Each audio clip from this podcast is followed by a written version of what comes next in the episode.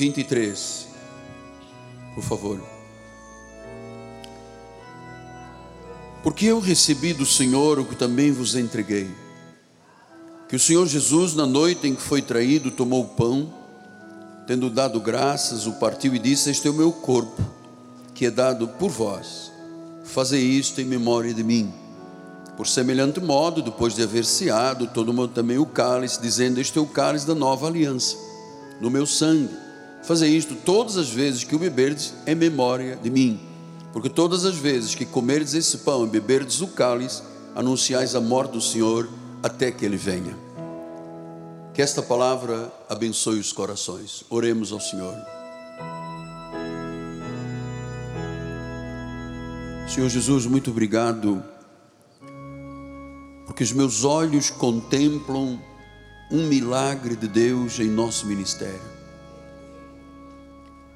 esta grandiosa Assembleia dos Santos, que está sendo assistida por Ti. Pessoas que encontram nesta igreja o seu refúgio espiritual, que encontram na palavra o prazer da vida, mas que querem conhecer mais, querem conhecer mais profundamente a palavra da graça no que diz respeito à ceia do Senhor para usufruir dos benefícios prometidos. Usa a minha vida, as minhas cordas vocais, a minha mente e o meu coração para dar expressão à palavra em nome de Jesus. a igreja do Senhor diga amém, amém e amém. Meus amados irmãos, minha família, meus filhinhos na fé. Há uma coisa que muito me impressiona na Bíblia, que é a questão da disciplina do Senhor dentro da igreja. É aquilo que trata de pecados que às vezes estão dentro da igreja. A primeira instrução que o Senhor Jesus deixou à igreja foi exatamente sobre disciplina. Ele diz em Mateus 18, 15: Se teu irmão pecar contra ti, foi a sociedade bíblica que colocou, vai arguí-lo entre ti e ele só. Se ele te ouvir, ganhaste o teu irmão. Se porém não te ouvir, toma ainda contigo uma ou duas pessoas, que para pelo depoimento de duas ou três testemunhas, toda a palavra se estabeleça. Se ele não os atender, diz-o à igreja. E se se recusar também a ouvir a igreja, então considera-o como gentil publicano, não pode ter parte na igreja. Eu sei que tratar desse assunto é muito difícil para o pregador e mais difícil para o ouvinte. Mas eu quero lhe explicar algumas coisas de suma importância.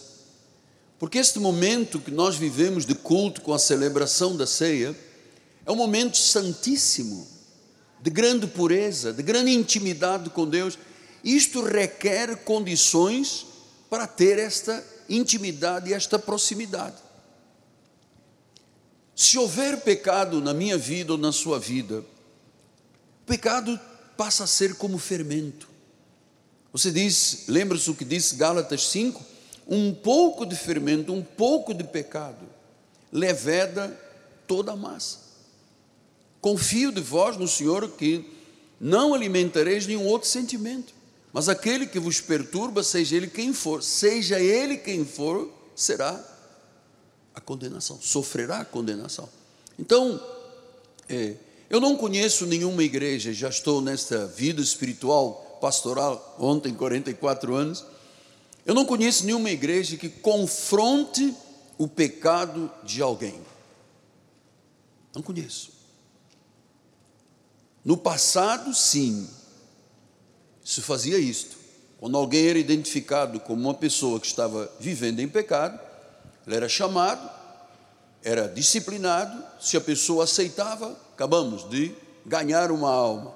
Se a pessoa rechaçava, eram chamadas duas testemunhas, se rechaçava, era levado à igreja, e se a igreja, mesmo todos tendo conhecimento, a pessoa não aceitava, era convidada a sair da igreja. Eu sempre soube, com todo o respeito eu lhe digo, que uma maçã estragada numa cesta de maçãs boas acaba por apodrecer tudo, porque é como fermento. Então, é, eu sei que muitos pastores têm medo de falar deste assunto, porque eles pensam que a igreja não aceita, que a igreja vai ficar vazia. Mas é melhor nós conhecermos a verdade libertadora do que fingirmos que estamos na fé. Você tem que entender que, como homem de Deus, como mulher de Deus, como famílias de Deus, nós não podemos tolerar o pecado na igreja sem o confrontar. Agora, o que, é que se passa normalmente, e por isso os pastores fogem de tratar deste assunto publicamente? É que muitos, quando percebem que já se sabe a respeito da vida deles, fogem para outras igrejas. A Bíblia instrui o que fazer com isso. O que eu faço como pastor, amados, sobre o que a Bíblia diz? Nós precisamos fazer isso com aqueles que vivem em pecado chamar, depois com duas testemunhas, depois a igreja e depois gentil e pagão. Nós temos que seguir o que a Bíblia diz, claro, sempre com muito amor, sempre com muita paixão, sempre com muita mansidão, sempre com muita moderação. A realidade é que quando temos advertido alguém que não está vivendo dentro das regras bíblicas, por exemplo, do casamento, e pratica um adultério, um repúdio. O que é repúdio e adultério? É quando a pessoa tem casamento e por fora mantém uma nova relação sexual com outra pessoa. E claro que essa pessoa que está nesse estado, ela tem que ser advertida, ou pelo menos através da mensagem, para que ela se arrependa e não pratique isso. Pessoas que não são casadas e que vivem em fornicação. Isto aqui, amados, é uma desgraça para a vida de uma igreja.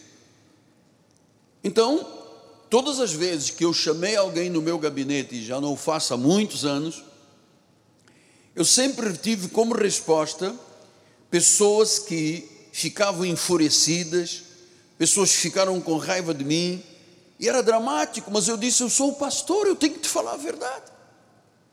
É melhor você se corrigir, porque a Bíblia diz que quem guarda o pecado, que quem é, vive na prática do pecado não prospera, mas que se confessa e deixa, alcança misericórdia. Então, eu tive muitos casos desta natureza, só para os senhores saberem, com todo respeito, tem muitos anos, ninguém sabe quem é, sou eu, eu posso lhe dizer. Eu soube que tínhamos um casal na igreja, que era esposo, esposa e mãe da esposa, e que participavam da ceia, participavam do, dos louvores, da adoração, de tudo, fiéis na igreja. E um dia descobri, é, chegou até minha notícia que este senhor mantinha relações com a esposa e com a sogra. E eu chamei no meu gabinete e disse: não pode, os senhores têm que se separar imediatamente, não podem sentar os dois, ele no meio, cabecinha numa, cabecinha noutra, amarra, segura na mão de um, segura na mão do outro. Eu digo: esse lugar é um lugar santo, isso não é um lugar de pecado.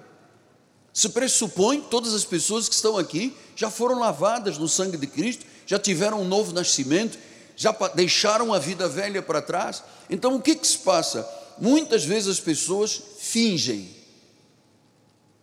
Estou lhe falando de casos de adultério, casos de fornicação, casos de situações muito baixas, mas quantas esposas fingem está tudo bem com o marido? Quantos maridos fingem que está tudo bem quando a Bíblia diz você tem que viver de modo digno do Evangelho. Por exemplo, pessoas que mentem. Você sabe que a mentira é um fenômeno sociológico e um pecado mortal na vida espiritual, porque o pai da mentira é o diabo. Então, se eu me habituo a mentir, se eu não freio, se eu não batalho para me desassociar da mentira, eu começo a praticar coisas que o diabo é o pai. Há pessoas que se habituaram a mentir. E depois, na hora da ceia, é preciso dizer qual é o perigo que elas estão passando, para que elas tenham tempo de se arrependerem, corrigirem, se examinarem e terem paz com Deus. Então, é, é muito importante a igreja saber qual é a posição bíblica e qual é a posição dos pastores da igreja. Aqui neste ministério nós somos obedientes à palavra. Somos abençoados com toda a sorte de bênçãos. Neste ministério eu sei que todos nós pecamos, todos nós temos falhas, mas nós buscamos e Buscamos com muita ansiedade viver em santidade, em retidão, sabendo que o fogo de Deus é purificador, é refinador. Então, se o altar não prega contra o pecado, se a pregação não é ensinada à igreja, a igreja se torna um entretenimento, separada da vida espiritual, da realidade divina. Ao longo desta minha jornada, eu tenho me esforçado para ter uma igreja que honra Cristo, uma igreja pura, pois eu sei que o pecado dentro de uma igreja é devastador, o pecado dentro de uma igreja é mortal, se espalha como um fermento. Eu tenho me esforçado por isso na minha vida pessoal, para ser um canal livre para Deus usar a minha vida. Então, eu não posso tirar o cisco do olho do meu irmão se eu tiver uma trave, disse Jesus, diante dos meus olhos. Temos que nos esforçar todos. E a ceia do Senhor é exatamente o dia, o momento propício para esse confronto pessoal, porque às vezes a pessoa ah, ah, eu sou minto um pouco. Ah, porque eu sou bebo isto. Ah, porque eu só fumo aquilo. Ah, porque eu maltrato um pouquinho só a minha esposa. Ah, porque eu, eu tenho uma forma muito irada de tratar com meu marido. Quando a Bíblia condena essas coisas todas. Diz que o marido tem que amar a esposa como Cristo amou a igreja. Que a esposa tem que ser submissa, como Sara foi submissa a Abraão. Eu vou lhe dizer mais, amado. Ninguém é útil para Deus se não for um agente de purificação. Não tem. Eu creio com o meu coração que ao longo de todos estes anos, que a única forma de termos uma igreja pura, avivada, forte, é quando o altar tem capacidade, credibilidade para confrontar o pecado entre o povo. Eu sei que você está aqui porque você ama isto. Você não gosta de oba-oba. Senão você estaria no ministério de oba-oba. Você gosta e está aqui. Muitos nem, nem jantaram, vieram de longe, trabalharam pesado, estão aqui porque querem viver uma vida pura, querem ver Deus agir nas suas vidas. Nós temos que ser agentes de purificação.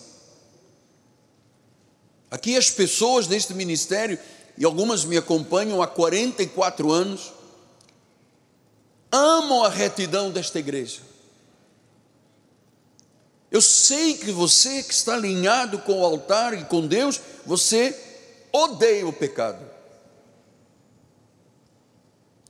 Você procurou este ministério porque você ama a retidão e a pureza do ministério. Quem vem aqui não ama a retidão, sai, não consegue ficar entre nós. Então, os que são membros deste ministério amam a palavra de Deus, aquilo que a palavra de Deus ensina, aquilo que a palavra de Deus exige. Por isso você está aqui. Porque você quer viver e quer viver a salvação e saber que um dia, quando você morrer, e todos nós vamos morrer, os dias estão escritos no livro da vida, quando nenhum deles havia ainda. Você vai ser levado por anjos à presença do seio de Abraão, e o Senhor te dirá: Foste fiel no pouco, sobre o muito colocarei, entra no gozo do teu Senhor. Você não vai ser rejeitado, porque você teve uma postura santificada na tua vida pessoal e familiar e da igreja. Os membros deste ministério amam o que Deus diz e o que Deus exige. Então, qual é o momento da disciplina? O momento da disciplina é o culto da comunhão da ceia. É quando a igreja oferece a sua pureza a Deus. É quando uma igreja verdadeira se preocupa com pureza e retidão. Deus condena a murmuração, Deus condena a fofoca, Deus condena muita coisa, mas as pessoas se habituam muitas vezes a isso e depois, no dia da ceia, não fazem aquele exame que eu estou ensinando há algum tempo a fazer, de reflexão, para reconhecer o seu erro, o seu pecado, deixar definitivamente e engrenar num estilo de vida de santidade, foi Jesus quem disse: sede santos, como o Pai é santo, sede perfeitos, como o Pai é perfeito. É esta hora. E eu louvo a Deus por você estar aqui comigo. Você não sabe que emoção, que presente Deus me deu esta noite. Eu nunca vi quarta-feira assim. Por isso a importância da mesa do Senhor, que não pode ser uma rotina maquinal de dois, três minutos, abençoa o pão, o corpo, o sangue, vamos embora. Não pode. O culto da ceia é um culto de adoração, um culto de louvor. Por isso, Paulo disse em 1 Coríntios 11, 27, por isso aquele que comer o pão ou beber o cálice indignamente, está vendo aí a palavra? Indignamente.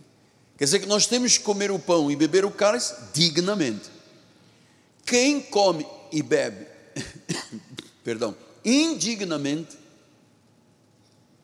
agora eu tenho que dizer isto, porque eu te amo. Você é ovelha do meu rebanho, você não pode ficar numa armadilha. Será réu do corpo e do sangue do Senhor quem beber o cálice indignamente. Então, as pessoas que sabem isso estão vivendo indignamente, o que, que fazem? Jogam o cálice no chão. Ou então não vêm ao dia de ceia. Porque sabem que tem que haver este, este é momento mais puro de uma igreja. É de arrepiar, este é o momento mais sagrado da igreja. Ele diz, versículo 25 e 26, Aquele que, depois de haver ceado, tomou o cálice, dizendo: Este cálice é o cálice da nova aliança do meu sangue, fazer isto em memória de mim. Então, nós estamos aqui lembrando Jesus, rememoriando a obra do Calvário, o escândalo da cruz, o sangue derramado, o sacrifício, as dores. Ele foi moído pelas nossas transgressões, o castigo que nos traz a paz está sobre ele. Por suas chagas nós já fomos sarados. Ele disse: venha, faça isto em memória de mim. Versículo 26 diz: Todas as vezes que comerdes o pão e beberdes o caso, anunciais a morte até que ele venha. Então a igreja primitiva fazia isto quantas vezes por mês? Todos os dias. A igreja primitiva tinha ceia todos os dias, diariamente. Em Atos 2, 42 e 43 diz isso: perseveravam na doutrina dos apóstolos, na comunhão no partir do pão e nas orações. 43. Em cada alma havia o que? Temor. Amado, olhe para o seu apóstolo. Em cada alma havia temor. Reverência. Santidade. Em cada pessoa deste ministério tem que haver esse temor. E diz que onde havia esse temor, onde as pessoas viviam desta forma pura e santa, prodígios, sinais eram feitos por intermédio dos apóstolos. Por quê? Porque havia temor. Eu vivi o ano passado todo profetizando um ano de avivamento, um ano de avivamento. Nós tivemos alguns grandes sinais de curas, de milagres, transformações, vidas foram resgatadas, mas eu disse, Senhor, é pouco. E o Senhor disse: santifique esse altar. Não permita que ninguém suba nesse altar com alguma deficiência em que a pessoa reconheça e, e, e abandone o pecado. Mas nós fomos admitir: não, mas coitado do irmão, não, porque é jovem, não, porque é senhor, não, porque já tem muito tempo. E as coisas não são tratadas desta forma.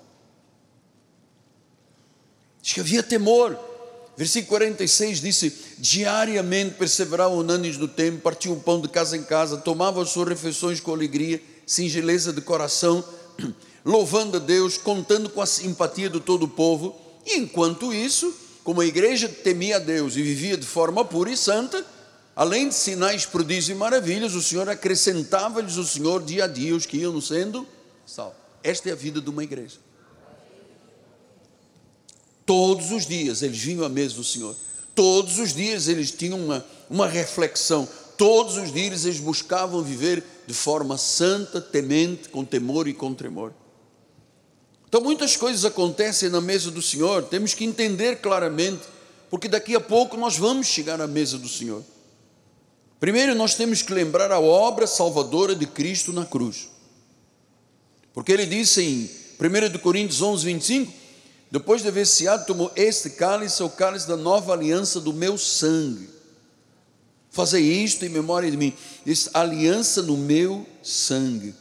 Ou seja, a ceia tem a ver com a compreensão do sacrifício de Cristo, do seu sangue derramado, das suas chagas, da sua coroa, do seu sofrimento, da sua paixão. Nós estamos aqui para lembrar o sacrifício de Cristo pelos nossos pecados. Ele nos libertou do pecado, ele pagou pelos nossos pecados, ele foi a nossa propiciação, ele perdoou todos os nossos pecados através da sua morte. Então, Satanás, o derrotado, o inferno, não terá lugar neste ministério, porque nós acreditamos na obra da cruz, lembramos da morte, do sangue, do corpo que foi moído, da suprema obra da cruz, por mim, por você, no nosso lugar. Então nós temos que louvar e agradecer a Deus por este momento com muita humildade, amados. Segundo lugar, diz em 1 Coríntios 10, 16, porque nós, 10, 16, portanto, porventura o cálice da bênção que abençoamos não é a comunhão do sangue de Cristo, o pão que partimos não é a comunhão com o seu corpo. Nós vamos ter comunhão agora real com Cristo, com o corpo, com o sangue, de forma real pela fé. É a comunhão do corpo com o sangue. Que momento supremo de pureza e de santidade. Terceiro lugar, 1 Coríntios 10, 17 diz: Porque nós, embora muitos, somos unicamente um pão, um só corpo, todos participamos como um único pão. Significa que a ceia do Senhor não é uma coisa individual, é uma coisa coletiva, é a comunhão dos santos, é a comunhão uns com os outros como santos de Deus, nós somos um único pão. Então eu não posso participar e ter no meu coração alguma coisa contra o Senhor, pastor. Não posso. Deus não me permite, eu estou comendo juízo. Eu tenho que liberar o meu coração, eu tenho que me examinar.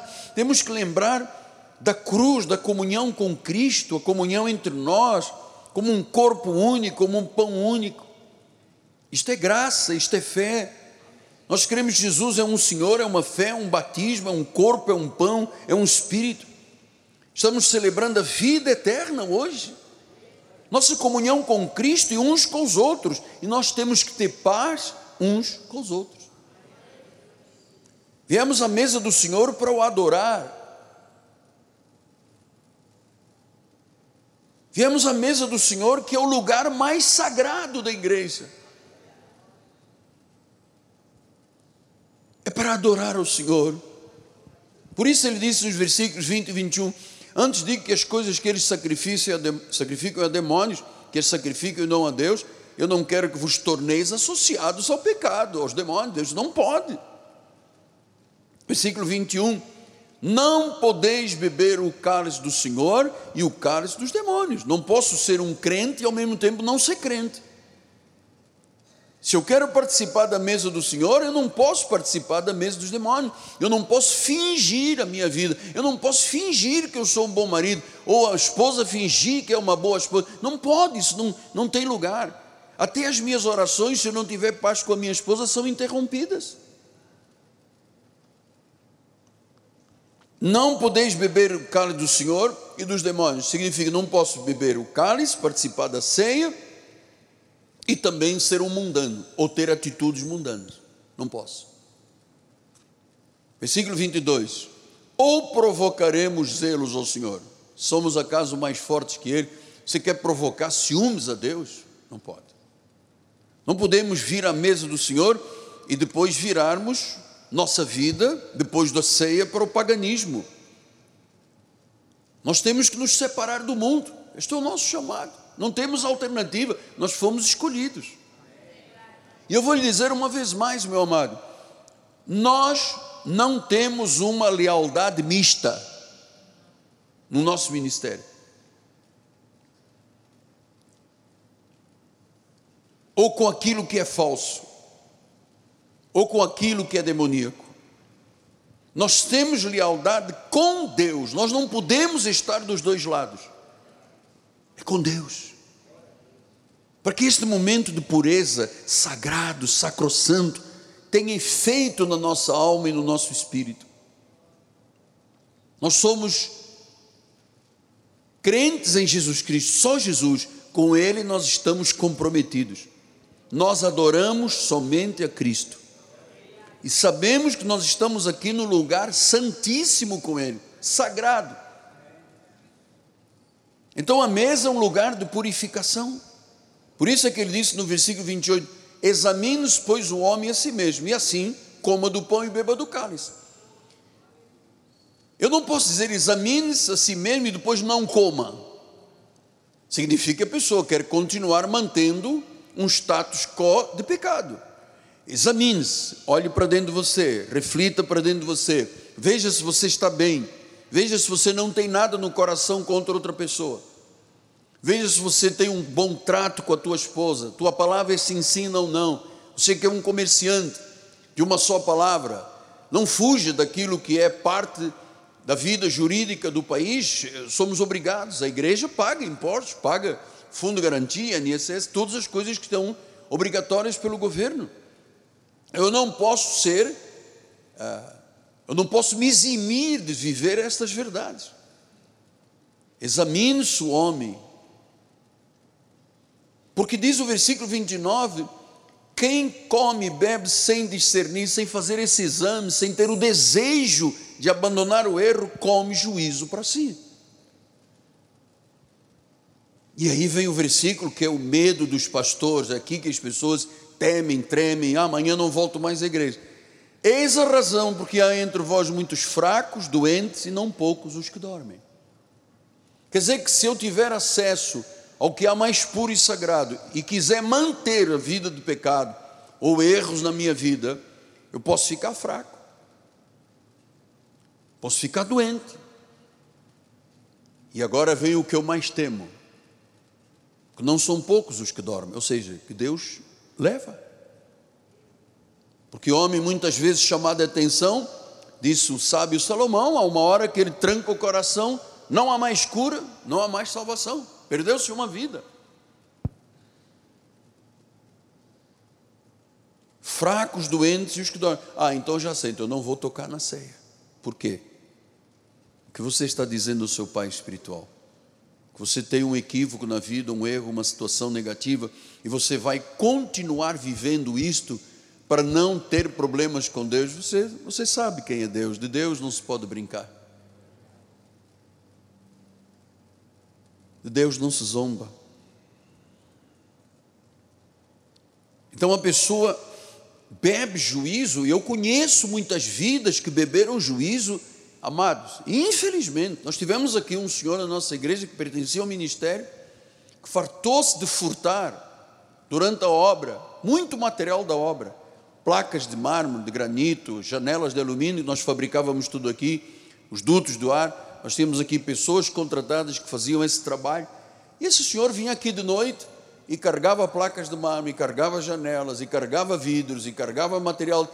E um dia eu fui à casa dele, nos chamou um grupo de pastores para jantarmos, e quando cheguei à porta da casa dele, a fachada da casa dele era igual à da igreja, preto, branco, preto, branco. E entrei, olhei para as janelas, eu disse, pô, mas as janelas são iguais à igreja. É, foi o pastor Mussalan que me deu. E o Mussalan quase morreu do coração naquela hora. E eu o recriminei. Ele era grandão, mas eu o recriminei. Eu disse: o senhor não pode ter um tipo de comportamento. O senhor chega e diz: apóstolo, o senhor pode me dar dez placas de mármore? Eu dou-lhe. Agora, o senhor furtar, vir sábado de noite aqui, tirar coisas da igreja e dizer. Sei. Bom, resultado: foi fazer uma viagem, bateu numa ponte, caiu o carro, morreu a esposa que era um anjo. E alguém da igreja, que também não era um anjo, foi procurar e disse: Volta à igreja e pede perdão ao apóstolo. Pede perdão ao apóstolo. E ele disse: Eu só volto à igreja Cristo vive quando o apóstolo morrer.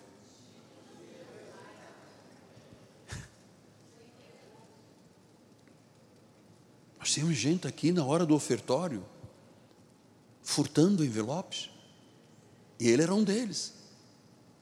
E num culto, foi visto, foi filmado, Ele disse: só volto quando ele morrer. Sete dias depois, ele não, a família nunca mais o via. Oito dias, dez dias, entraram na casa dele, estava morto, com o controle remoto da televisão e cheio de bichinhos no corpo. Eu estou aqui. O que eu estou lhe mostrando, amado, é que este exame é condição espiritual, o desejo de viver uma vida pura. Eu sei que às vezes é difícil, eu também luto com muitas coisas, amado. Mas eu não quero beber juízo, e não quero que nenhuma das ovelhinhas que Deus me deu beba juízo. Então, todas as vezes que nós soubermos de uma situação, nós vamos confrontar. Não pode uma pessoa subir aqui, tocar um instrumento. Não, mas coitadinho, ele é gente boa, nasceu aqui na igreja. Tá? Deixa o negócio, deixa rolar, rapaz. leva na esportiva.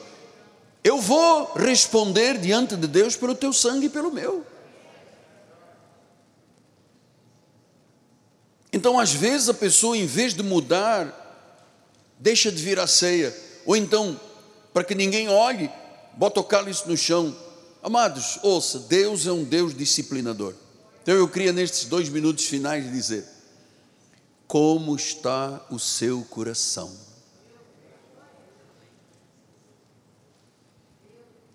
Como está o seu coração? Como é que está o seu viver? Como é que está a sua vida com você mesmo, com a tua patroa, com o teu marido, com os teus filhos, tua empresa, com os teus empregados, com o teu patrão, com a tua igreja, com os teus bispos, com os teus pastores? Você aceita o que? Fofoca, murmuração, sabe que Deus odeia isso? Eu odeio. O que Deus odeia, eu odeio. Então, vida cristã é levada a sério. Olhe honestamente para o seu interior, confesse, arrependa-se. Você vai ser tão feliz. Deus vai tirar um fardo da tua vida. Confronta o pecado. Tenha uma mudança radical. Porque esta mesa não é apenas o que nós vamos viver mais uma vez esta noite, mas nós estamos antecipando o reino vindouro. Mateus 26, 29 diz isso: Digo-vos, desta hora em diante não beberei deste fruto da videira até aquele dia em que o hei de beber novo convosco no reino do meu Pai. Então, a ceia do Senhor está antecedendo o que nós vamos fazer nos altos céus com Jesus bebendo novo no reino. Portanto, não é um cerimonial. Não é um cerimonial. Não é um ritual. Nós estamos aqui celebrando Cristo para toda a eternidade. E eu vou lhe dizer, amado, termino. Não há hora mais sagrada do que esta. Porque se você tem este acesso honesto diante de Deus, santo e puro, você vai receber os benefícios da cura, do milagre, daquilo que Deus tem preparado para a tua vida, daquilo que Deus já determinou para a sua vida, para a minha vida.